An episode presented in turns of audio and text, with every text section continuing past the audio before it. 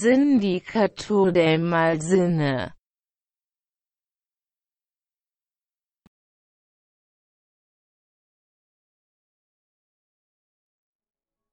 Muy buenas tardes, mañanas o noches, estimados amigos del Sindicato del Mal Cine, después de un eh, breve descanso del Cineclub remoto y de hacer cosas en las redes. Hemos vuelto, Braulitos. ¿Cómo estás el día de hoy?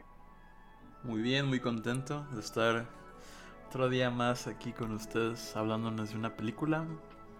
Y que, vaya, espero que hayan disfrutado de nuestra compañía este, este sábado pasado que tuvimos ahí un momento, apenas una horita, ¿no? En Twitch saludando.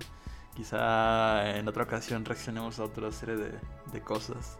Que ahorita mismo me, me recordó toda esta serie de videos que, que tiene la Logic. Que son perfectos para reaccionar. Creo que sí estaría bastante bien reaccionar a la Logic. No, tampoco sé si sea eh, adecuado para Twitch. A mí me gustaría mucho reaccionar a la Logic porque soy un gran fan de ese sujeto. Del, del tío Paco, ¿no? Se le conoce así.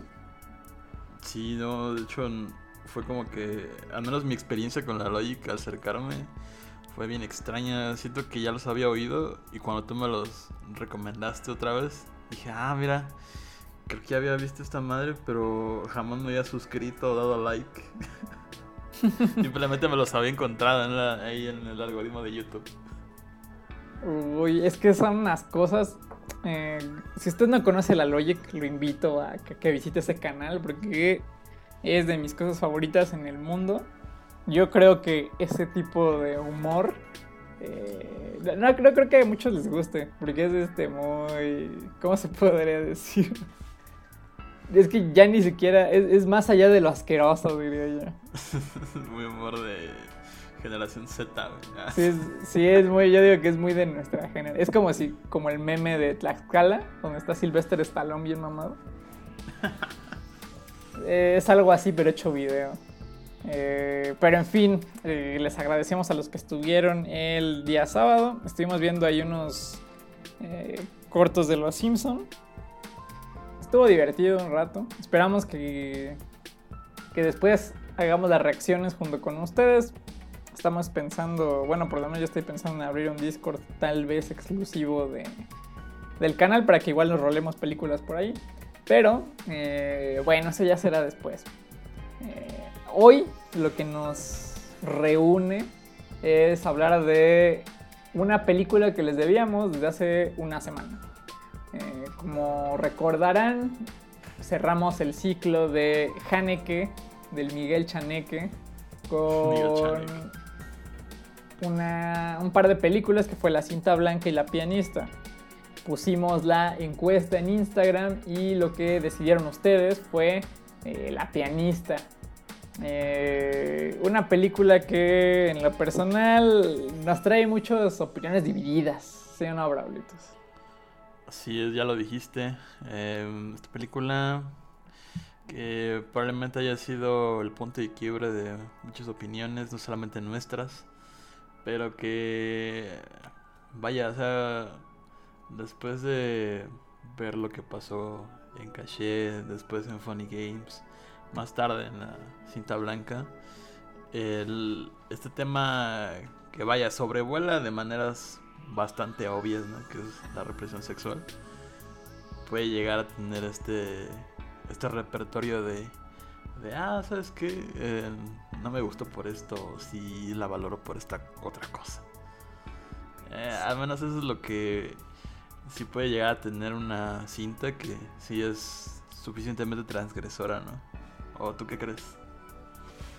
Pues, híjole, es que hablar de esta película, para mí, ya la habíamos comentado, es un poquito complicado porque, eh, si bien no es que me disguste del todo, sí considero que es una película con sus, con sus tonos, ¿no? Eh, se puede analizar desde muchos puntos de vista. Y creo que ahí recae el valor de, de, de haberla, de que ustedes la hayan elegido. Afortunadamente eligieron esa frente a la cinta blanca. Bueno, no afortunadamente porque la cinta blanca también es muy interesante. Está diciendo que tu elección fue más got que la mía. Sí, claro. Tus gustos son ZZZ y los míos son God. ZZ. No, no, no, no, por supuesto que no. Pero creo que da más telita porque, por ejemplo, tú estás, tú veías más bien la película desde un punto de vista que yo te decía, no, estás mal. No, bueno, no, no te decía que estabas mal, pero, pero había ahí por, había ahí unas cosas que a mí no me parecían. Y creo que eso es muy interesante porque eh, previo a eh, grabar este episodio, pues estábamos discutiendo justo más allá de la, de la película, un poco de la filmografía de Haneke. Y, yo le estaba comentando a Raulitos que eh, la cinta que antecede a eh, La pianista es Funny Games. Y la que le sigue es Caché, ¿no? Si no mal recuerdo. Ah, Así es. Correcto, correcto. ¿Y por qué esto es importante e interesante? Bueno, eh, yo le decía a Braulitus, en Funny Games, Haneke intenta hacer una demostración de una violencia más incómoda. eh, respecto a Caché, que también es una, es una violencia ya más contenida, más moderada, más, yo diría dosificada, esa es la, la palabra, ¿no? Y eh, en medio de estas dos películas está La pianista. Eh, yo mencionaba la violencia por elegir un término. Eh, creo que en La pianista no se demuestra tanto la eh, esto, esto violento como, como fue en Funny Games, ¿no? Pero eh, sí hay momentos muy tensos y muy, eh, ¿cómo decirlo? Muy guacalosos, por, por decir una palabra vulgar respecto a, a la película. Yo, yo no sé si diría que el, tema de la película sería lo sexual. Y también hacía mención antes de ya tomar el punto de, del buen Braulitos, hacía mención de que queda en medio, de la importancia de que quedara en medio de estas dos películas porque se siente mucho la transición y la definición, por decirlo de alguna manera, de lo que busca Haneke en sus cintas, que es justo mostrar estas, estos límites humanos, si lo quieren ver de alguna manera, de manera dosificada. Y con respecto a lo de la sexualidad y, demás, yo pienso que e- evidentemente es un punto eh, importante dentro del desarrollo de toda la película, pero yo considero que no es el tema central ni que tampoco está bien eh, abordado como en otras películas. No el tema de la sexualidad, sino que este recurso, esto como recurso para desarrollar a los personajes. Y es ahí donde entrábamos en conflicto el buen Braulitos y yo. Porque eh, si bien es, es como un elemento que eh, es repetitivo durante toda la película, bueno, no tan claro desde el principio, pero sí eh, pasado un cuarto de la película ya se deja entrever eh, qué personalidad y qué rol tiene el sexo en, en los personajes, porque eh, si bien eh, la protagonista es la que más se muestra como una degenerada, porque literalmente se, se empieza a definir de esa manera, yo pienso que, que, todo su entorno tiene, tiene una tiene un valor también agregado muy importante y que también nos define mucho del tema de, de la película. ¿O tú cómo ves, Braulitos?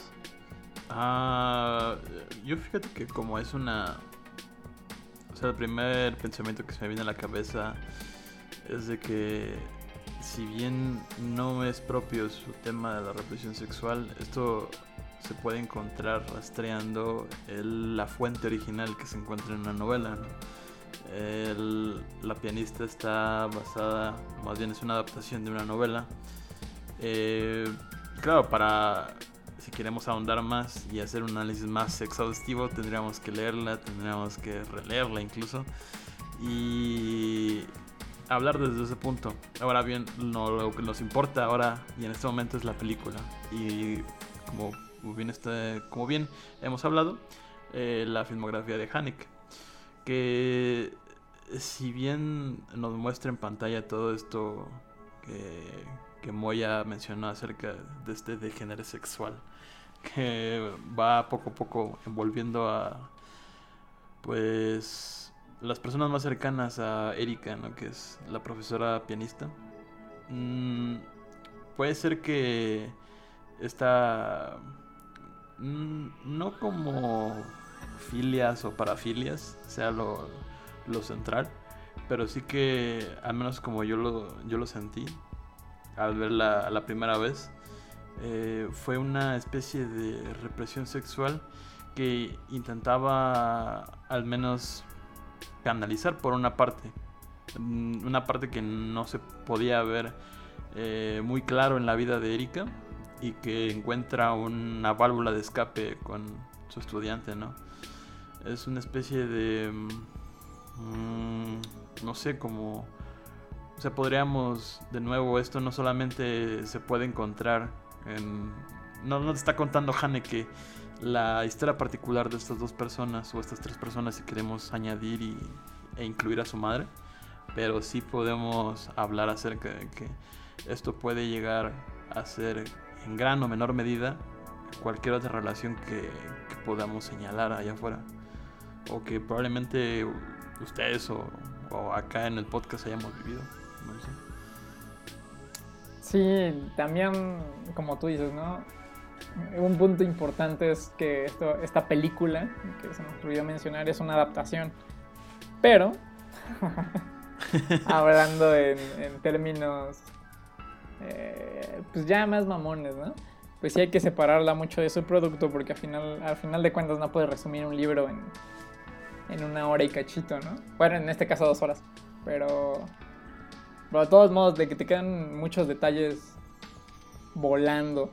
Eh, sí, como tú dices, o sea, el, entorno de la, de la protagonista, Erika, eh, es, digamos que es una bomba a punto de explotar por todas las cosas que ella ha vivido y que le mencionaba Braulito, se dan a entender desde el principio de la película. Yo creo que la introducción eh, que da junto con los créditos al principio se me hacen muy interesantes porque te dan a entender una cosa. Y eso es que la mamá está obsesionada con que su hija sea perfeccionista y que ella sea la única y que elimine a todos los rivales y que tiene que ser como ella le impone, ¿no? Muchas veces, no sé, eh, en el cine, esta clase de personajes a lo mejor, si ustedes los quieren ver, porque el cine, el cine y los medios nos los han mostrado así como perdedores, ¿no? que viven con su mamá y que están reprimidos. Se me hace muy interesante que se aborde desde el punto de vista de, de una mujer. Y no, solo, no solamente que sea eh, abordado como este personaje perdedor, ¿no? Que, no es tan perdedor, sino que simplemente es como este nerdo que se quedó a vivir con sus papás y que es muy perfeccionista, pero a final de cuentas está...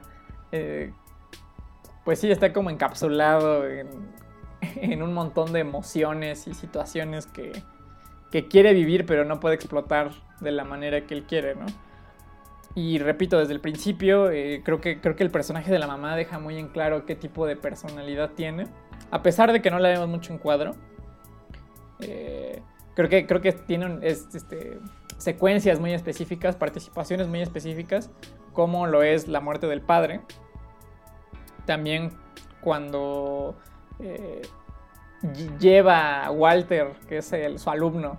Bueno, ni siquiera es su alumno, ¿verdad? Es como un, un chavo que conoce porque es...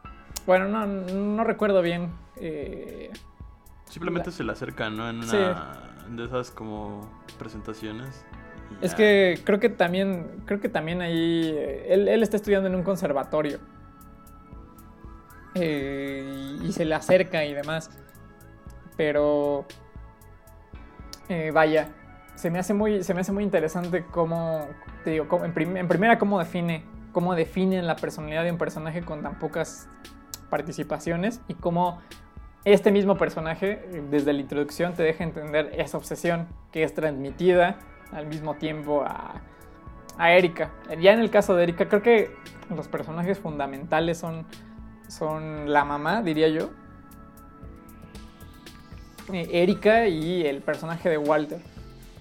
Yo, yo los llamaría como los, bueno, como los pilares de la historia. Los demás sí tienen una participación que, que sería esta, esta chica, ¿no? Que tiene mucho talento y es una promesa, pero Erika no lo ve así. No. Eh, pero pero esta, esta misma obsesión se la transmite a su hija, ¿no? Esta misma, estos mismos pensamientos. Pero no solamente es esta búsqueda de ser mejor, es, es un miedo de perder lo único que tiene, ¿no? El único que se siente más o menos libre y el único que realmente se siente adulta. Yo creo que más que el, el tema de la sexualidad reprimida dentro de la película, uno de los aspectos que cabe mencionar y yo creo que a lo, a lo mejor estoy mal o, a lo mejor estoy bien es este tipo de relaciones eh, más nocivas eh, y, y, el tema de la obsesión. No solamente en, eh, repito, en el caso de Erika, que es el personaje que vemos más y que es producto de todo lo que está pasando a su alrededor y de que, lo que probablemente haya pasado en, en su, en su vida, ¿no? en, su, en su desarrollo previo a lo que conocemos en la trama. Y repito, producto de esto es, es, el tema de la sexualidad, que también no me gusta cómo está abordado, pero no sé si ya quieras entrar en esos, en esos turbios caminos, Braulitos. Uh, nada más para corroborar un poco. Uh, lo que que te quiero referir es básicamente esta toxicidad, ¿no? Que ahorita ya está en boga de todos. Eh, hablar acerca de relaciones tóxicas o, o, pues parejas tóxicas que uno puede llegar a toparse en, pues en su vida amorosa básicamente. O no es así, o me equivoco. y me desvié por completo del tema. pues es que no, o sea, yo no diría que relaciones amorosas, yo diría, ¿cómo se podría decir? Es que, es que incluso la relación madre-hija llega como otro tono, ¿no? Es, es, como este, ¿cómo se puede decir? Apego. Un, ajá, como ya demasiada eh, dependencia. Dependencia, tiene, exacto. Sí, la, la madre de la hija que se lo transmite al mismo tiempo y no encuentra otra forma de liberar ese ese deseo que con, con, ella misma en la cama, ¿no? A medianoche y la despierta. Y, no tiene que correr hacia otro lado, sino que pues vive su día a día porque vaya son las consecuencias de todo su... Eh, como que dependencia a su hijo básicamente. Sí, las dos digamos que dependen de una de la otra, ¿no? Y tal es el grado de dependencia, diría yo, eh, que, que, el detalle del padre, que justo quería remarcarlo. sí. Porque en un principio, cuando conoce a Walter y después de una tocada, digamos, de una manera, repito, más sencilla, eh, le dice que su padre falleció y que lo mandaron como un manicomio, ¿no? Lo cual es eh, completamente falso, puesto que el padre sigue vivo. Y eh, tal es así el, el apego y la represión que tiene que la misma noche que su padre se encuentra eh, agonizante, eh, Erika va a un autocinema a espiar a parejas que tienen relaciones. Y en el momento en el que llega, pelea con su madre, se dan un par de cachetadas y, y se dice que su padre murió, ¿no? Pero no pasa nada más, o sea, solo es eso, solo se dan unas cachetadas porque el, porque el padre ha muerto y digamos que entre comillas echan la culpa, ¿no? De que nadie le, le, le dio la atención que debía. Sí. Eh, eso se me hace muy interesante porque ah, también ahí, ahí se ve que las, la, la, única relación fuerte que tienen ambas es entre ellas mismas. Y, y, esa misma relación está provocando en Erika una desesperada huida de, de todo lo que está eh, encontrando, ¿no? Y su válvula de escape pues es el poderosísimo Walter. Eh, tan, pero bueno, sí, sí, repito, todavía no quiero entrar de lleno. Quiero ver qué, qué tal que dices algo, algo que me cambie la opinión del último minuto. No, no, no, aquí estoy de acuerdo y que, eh, vaya, podemos saltar básicamente a este viaje que inicia Erika. Bueno, no que inicia propiamente ella, pero a, a través de toda esta eh, cultura eh, sexual que le rodea, ¿no? Desde eh, los videos pornográficos o incluso el boyerismo que empieza a desarrollar viendo a estas parejas en las relaciones en, el autocinema. Em, ella no, digamos que explota hacia ese lado, ¿no? Sino que aún mantiene ese perfil alto de una profesora en un conservatorio y más aún ser una, una eminencia dentro de este círculo de profesores que, pues bueno, em, encuentran que las siguientes promesas parecen ser eh, suficientemente tan buenas como ella, ¿no? Y es ahí donde de nuevo se empieza a desatar eh, un altercado con ella, porque como bien lo dices, es una constante pelea por su, por su madre, ¿no? El hecho de que Erika alcance esta perfección como hija, como dentro del, del- de esta área artística que es la música y más el instrumento que es el piano. Pero cuando llega una persona eh, promesa a intentar, bueno, no, intentar eh, inmediatamente arrebatarle el, el puesto que tiene, pero sí una futura promesa, este, no, no hay como una, eh, como que inme- inmediatamente salta esta dependencia, ¿no? De madre-hija, hija-madre, y en el que sabe que todo lo construido ha sido, por, ha sido para ella. Y supongo que por ese mismo... No, no llamémosle egocentrismo. Todavía no me queda apresurar a decir egocentrismo. Pero sí a, a no, no resquebrajar todo lo que ha, ha suponido pues el esfuerzo de su madre a su hija. ¿no? Y, y esto se refuerza bastante con la aparición de esta muchacha, cuyo nombre no recuerdo, pero bueno, es, es básicamente una, eh, una niña que llega a este conservatorio y que por cierto la madre es una actriz que ya hemos visto antes. Sí, gran easter egg. Easter Ay, egg, easter egg, gran crossover. Gran Ya huevo de Pascua El USM de, de, de Haneke. No, sí, es que, es que es esto, ¿no? Yo creo que vi- vive en una eterna angustia entre que quiere explorar su sexualidad. Porque es lo único que, que ella cree que es que la puede liberar y llegar por fin a, a su adultez, ¿no? Porque ni siquiera es. Ella tampoco se considera como una adulta.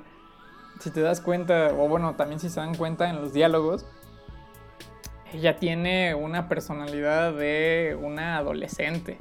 E- Esto es muy importante y volviéndola a ver, eh, creo que tiene... ti- Es un detalle muy interesante. Observen los diálogos que tiene Erika al principio de la...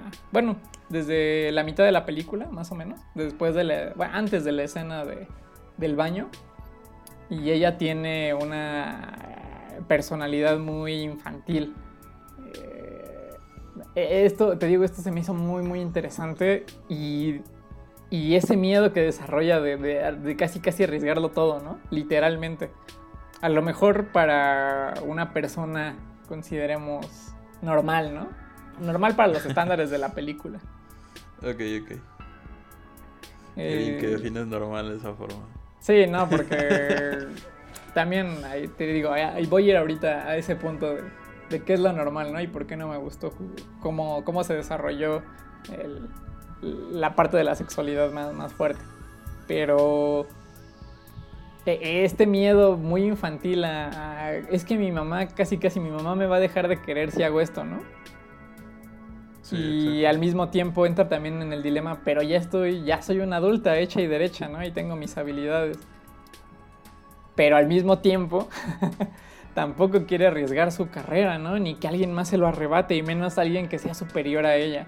Por estas ideas, claro, que, que le impuso su, su madre. Entonces ahí, ahí que empieza a desarrollar sus filias al máximo me parece bien interesante como pretexto justo para eh, eh, desarrollar, o- repito, eh, la angustia o al personaje como en sí. para que tenga un drama muy interesante. Lo que no me gusta, A ver, venga. de y con eso iba al punto de la sexualidad, es cómo se maneja. Yo sé, y repito, tendríamos que ser muy quisquillosos con la novela para decir si esto estuvo bien o mal. Pero eh, creo, creo, ya hablando eh, en cuestión de tramas, ¿no? Y sí, más que nada eso. Que tenía el personaje mucho potencial. De, o a lo mejor esa fue la intención, ¿no? Ya que ahorita repensándolo un poco. De, de ser totalmente una degenerada, ¿no? Como dijimos al principio del episodio.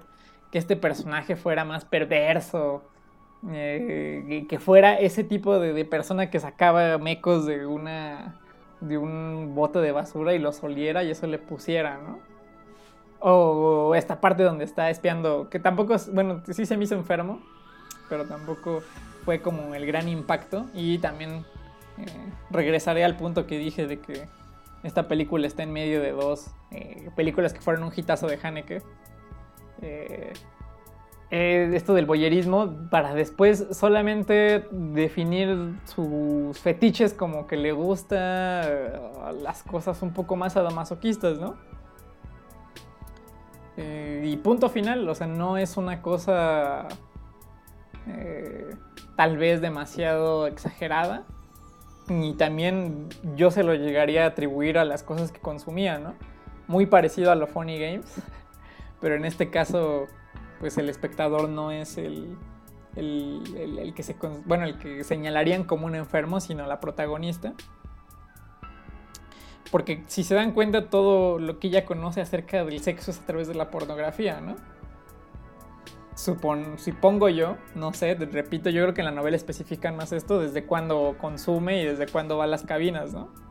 Va a las cabinas y compra las revistas y cómo se enoja cuando va a comprar una revista y se encuentra a uno de sus alumnos y se desquita con él, ¿no?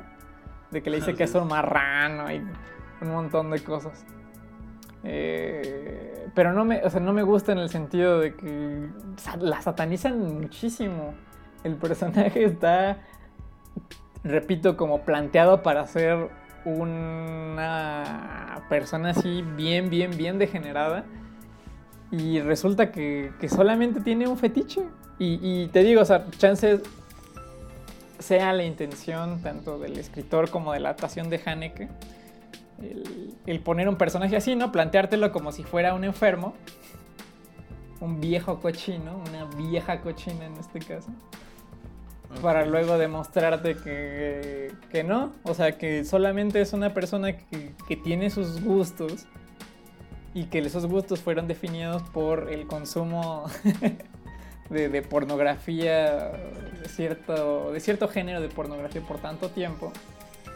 Pero el mundo, ah, to- todas las consecuencias y el miedo que, que por fin eh, logró liberar a través de todo lo que pasó con, con Walter, se convierte, se torna en real, ¿no? Porque este güey le dice que la odia y que es un asco de persona. Y ahí se le viene el mundo encima, ¿no? Porque le empieza a decir que no, es que voy a hacer lo que tú quieras, pero por favor, este, no me dejes, ¿no? También otro reflejo muy claro de eh, la, la dependencia que existe, ¿no? Y cómo ella concibe las relaciones eh, intrapersonales. A mí, eh, bueno, volviendo un punto, un poco al punto este que mencionabas al respecto de, de vaya, la, la apertura que tiene Erika consigo mismo y con lo que empieza a concebir como sus parafilias básicamente, más, eh, llamémosle, más descriptivas de sus gustos, ¿no? Me, yo te proponía uno, uno de los puntos, ¿no? Que si usted bien lo sabe, eh, tenemos como una especie de punteo, ¿no? Que hacemos como rápidamente antes de cada episodio y que ahí revisamos más o menos qué es lo que podríamos decir, no decir, omitir o remarcar. Y uno de ellos era como al respecto de los límites del deseo y los límites de, de, de todo esta, mm, llamémosle, eh, deseos que no se pueden abiertamente expresar, pero que de alguna otra forma eh, nosotros pues intentamos eh, desistir de ellos a través de otras, de otras plataformas, otras cosas, ¿no? A lo que me refiero es de que cuando ella se abre eh, a esta persona que es Walter de una forma más explícita, ¿no? A través de esta carta en donde le dice todo lo que ella quiere ser eh, con él y para él, eh, inmediatamente la toma como una mujer muy repulsiva, una mujer que se deja llevar por estas filias, pero que al fin y al cabo eh, en muchas de, de, estas relaciones que podemos hallar, incluso eh, me atrevo a decir que está en, Instagram, se han, visto como las cosas más perversas que se han preguntado entre parejas. Eh, han sido de, no sé, desde, desde los juegos de roles hasta...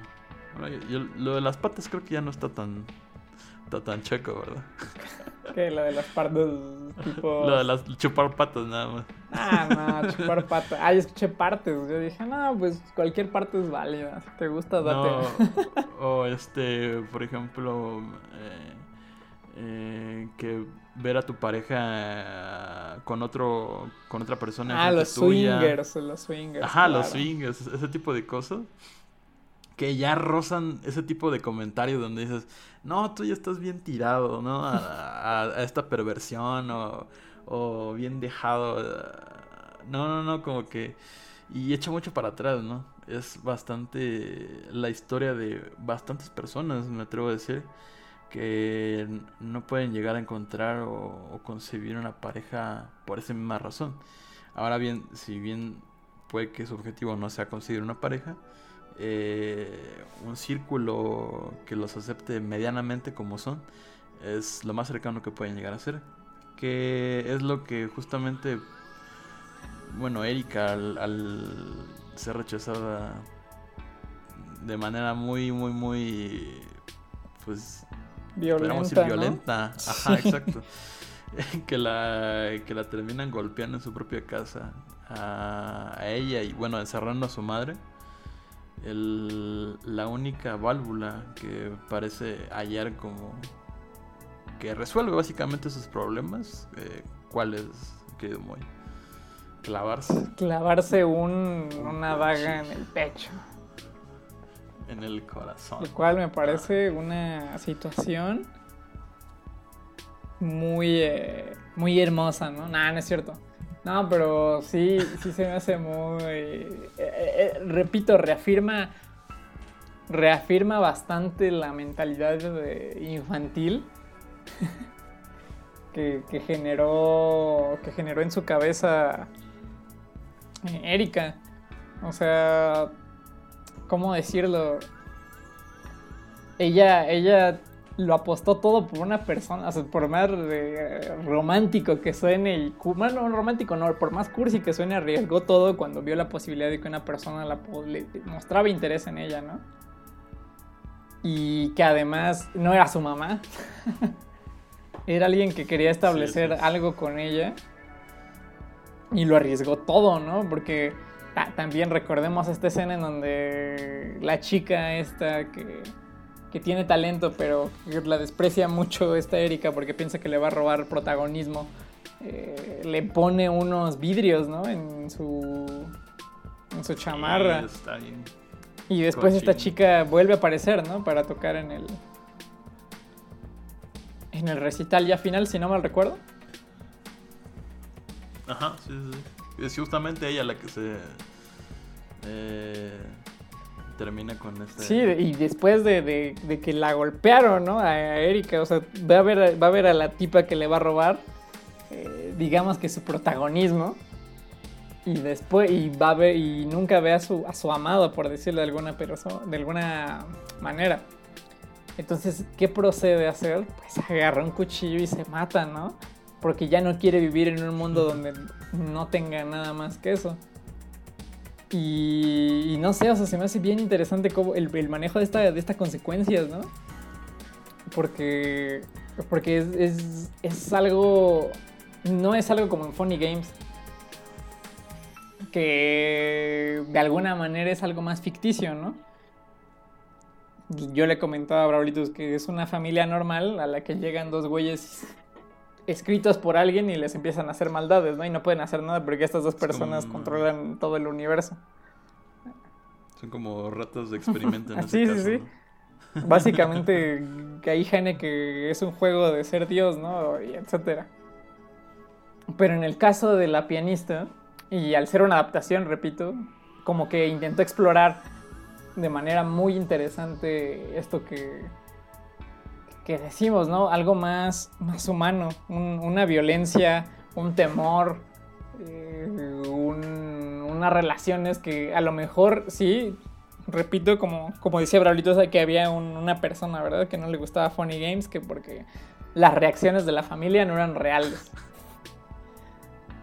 Pero pues no olvidemos que estamos viendo una película, ¿verdad? no van a ser, no van a ser eh, lógicos los personajes, no van a ser racionales, porque esa no es la intención del director. Imagínate, yo para qué quiero hacer una película que dure 15 minutos.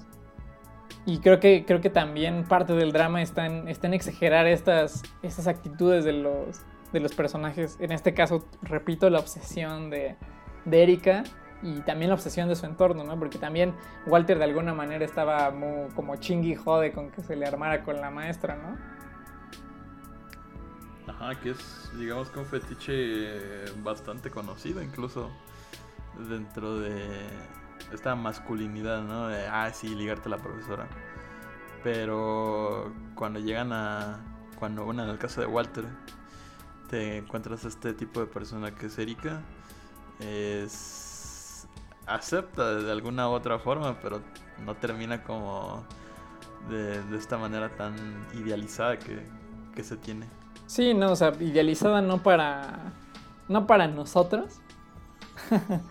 pero sí para ellas. Ella al final se hizo, ¿cómo se le dice? Muchas chaquetas mentales, ¿verdad? En su. en el camino a su obsesión. Y, y te digo, o sea, lo que se me hace muy, muy, muy padre es que. Bueno, no muy padre, ¿verdad? Porque eso también sería muy enfermo de mi parte. Pero lo que se me hace muy, muy interesante es cómo, cómo los demás personajes ni se inmutan a todo lo que está pasando. La única que, sufre, porque pues su hija se le está llevando la chingada, es, es, es a, la, a la mamá de la, de la que le pone vidrios en su chamarra. Pero si te das cuenta, a la mamá sí le mete sus cachetadas, sí se enoja porque mete al Walter, sí se enoja porque de repente se le monta y le dice, te amo mamá, házmelo. y, Sí. y- pero después de eso, a los personajes como que se les olvida todo, ¿no? A Walter, a Walter tampoco le importa mucho, lo va a ver a, a sus clases de hockey y dice como, ah, otra vez estás aquí, pero como que no es, no es tampoco un enojo que digas la odia, ¿no? O sea, como que sí le vale mucha madre, pero en, la- en la mente de Erika y todo lo que vemos, se está viniendo el mundo abajo. Es, una es como, como una explotación de, de todo, de un montón de cosas que para los demás son irrelevantes, pero ella, ella dice, no, ya valió madres mi vida, ya no voy a conseguir trabajo de nada, ya nadie me va a querer, ni mi mamá, etcétera. Pero repito, o sea, esta- estas exploraciones sexuales creo que desarrollan bastante bien al personaje, aunque sí, te digo, pienso que no... que, que- que- que muestran tal vez a un personaje más enfermo de lo que en realidad... de lo que en realidad es, ¿no? Y, y también este punto que tocas de, de la masculinidad de- del, del personaje de Walter, ¿no? Cómo, cómo la trata después, de cómo le mete el puñetazo y le dice esto, esto te gusta, ¿no? Y, y- no sé, es, es muy interesante también analizarlo desde, desde esa vía. Diría el Homero Simpson, tienes tantos peinados. Tiene tantos estilos. Pero. Estilos, ¿verdad? este. Pero. Bueno, igual ustedes pueden llegar a sacar una conclusión. eh, igual de interesante, igual de. de ¿O no? profunda, ¿no? Entonces. No, exacto. O nada más se quedan con. Oh. con esta sensación boyerista. O que decir la qué rico y ya no volverla a ver. Pero Pero bueno. eso ya se lo dejamos a, Eh, a ustedes, ¿no? ¿Y Exacto, dónde la pueden encontrar, Roberto? Está en Amazon, ¿no? Me parece. O en, Net- en Netflix estaba. En... Estaba, repito, ¿en serio? estaba. Ahora está su Oh, contraparte, el pianista. Pero creo que está en Amazon. Ese creo que siempre ha existido en, en todas el las pianista es que plataformas. es un, El pianista. un basic, ¿no? Compra cereal y ahí viene el pianista. No, pero La tesis, la, la, antítesis. Y la, y la síntesis, ¿cuál sería? No, no puede ser, Rablitos. Pero sí, véanla, supongo que está en Amazon. En Amazon está, está todo. Creo que Haneke ha de tener como ahí. O bueno, los derechos de la casa productora de tener ahí como algo, porque están muchas de las películas de Haneke en. En movie las ponen a cada rato. Si usted tiene movie, hay ciclos de Haneke cada dos minutos, lo cual es bueno. Y también, pues, si, si no le sabe eso, pues están, ya saben, su Woman, está en Cinefilia Malversa, ¿Está está en en YouTube? Lock Ru. No, ¿o sí? Creo que no, es que no- mm, dudo mucho que esté en YouTube por la escena de la cabina. Pero no dura tanto. Sí, dura bastante, dura que sí. Bueno, no importa, no vas a discutir tiempo. El chiste es que no está, no la ve en Bueno. YouTube, porque si está en YouTube está recortado, entonces no la ve ahí. Nada, la pueden encontrar en todos, en casi todos lados. Está, repito, en su Woman, está en Cinefilia Malversa, está en Okru. Hay, hay otra página nueva que, que apareció, pero la verdad no la he probado. Cuando ya tenga el dato certero, también se la paso, como de que no, para que usted consuma este- esta clase de cine. Eh, ¿Algo más que quieras agregar, Brablitos, antes de dar los mensajes parroquiales?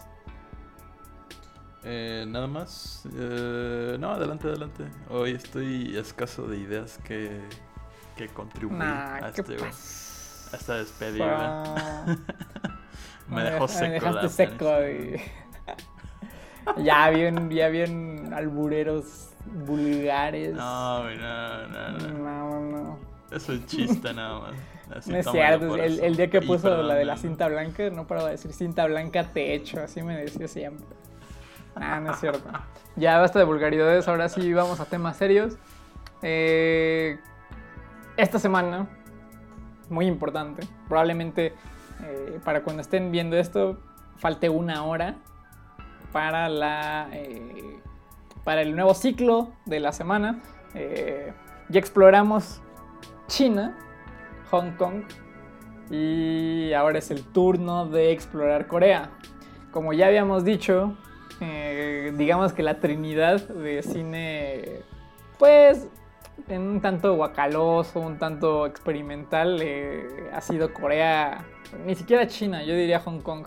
Hong Kong, Corea y, y Japón. Entonces, el ciclo de esta, de esta semana, y también ya les spoilé otro ciclo que se viene, es eh, ciclo de cine coreano. Eh, no esperen Train to Busan y, y tal vez King of Pixie, pero no esperen Train to Busan. Esa película no, nomás no, no, no la traigo. Tampoco esperen algo de del buen Boeing Jong-Hu, como yo le digo. El bonjour. Porque, o bueno, tal vez sí, ya veremos. Lo más probable es que no estén, porque hay muchas eh, exploraciones interesantes de varios directores que muestran una realidad eh, asiática, como ya vimos en, Hong Kong, más allá de lo que nosotros estamos idealizando. Entonces los esperamos el día viernes y el día sábado. Vamos a estar pasando las primeras dos películas. Y otra cosa con lo del concurso. Yo creo que lo vamos a postergar, no por una cuestión eh, de tiempo ni mucho menos, pero eh, yo creo que sí sería prudente también ver si ustedes demuestran interés en tener el concurso o no. Más allá de... A nosotros nos hace mucha ilusión, pero también si ustedes quieren escribir fuera del concurso o no lo quieren ver como una obligación y demás, eh, sería interesante. Entonces por ahí eh, buscaríamos su opinión para ver si ya quieren que, que haga la lista o la guía y demás. O eh, les gustaría simplemente escribir de repente acerca de alguna de nuestras películas. Otro asunto... Ah, claro, claro. Y otro, otro asunto importante... Pues nada, ya vamos a estar otra vez regulares. Ya tenemos planeados los ciclos que se vienen. Entonces ya no vamos a parar. Este fin de semana, repito, solamente fue de organización y ver las publicaciones de los capítulos y demás. Entonces, por ese lado, siéndose tranquilos. Yo creo que también otra cosa que todavía estamos cuestionando es acerca de eh, si seguir haciendo las encuestas o pues o no y decir y agarrar nosotros y grabar los, los episodios pero arbitrariamente. Porque, eh, bueno, por lo menos en la pianista yo pensé que hubo un poquito menos de votos. Los votos han ido creciendo, pero si a usted también le gusta esta dinámica y también lo veo reflejado en, en las escuchas de Spotify, pues ahí, ahí sabré si a usted le interesa esto o no. Eh, de todos modos, repito, si usted gusta comentar qué, qué es lo que le gustaría, cómo le gustaría que abordáramos ahora lo de los episodios del podcast y demás, pues ya saben, está en eh, los comentarios de Instagram, lo que puede dejar en YouTube, en Twitter y hasta en TikTok. Así que voy a repetir las redes para que puedan ir y comentarnos, ¿no? Estamos en eh, Instagram como arroba crimen sindicato, en Twitter como arroba crimen sindicato, en TikTok como arroba crimen sindicato, en YouTube como el sindicato del mal cine y en Twitch estamos también como el cineclub remoto. Eh, también recuerden visitar la página para que, repito, todavía está construyéndose, pero eh, ahí va, ahí va, que es este, el sindicato del mal cine.wordpress.com, supongo.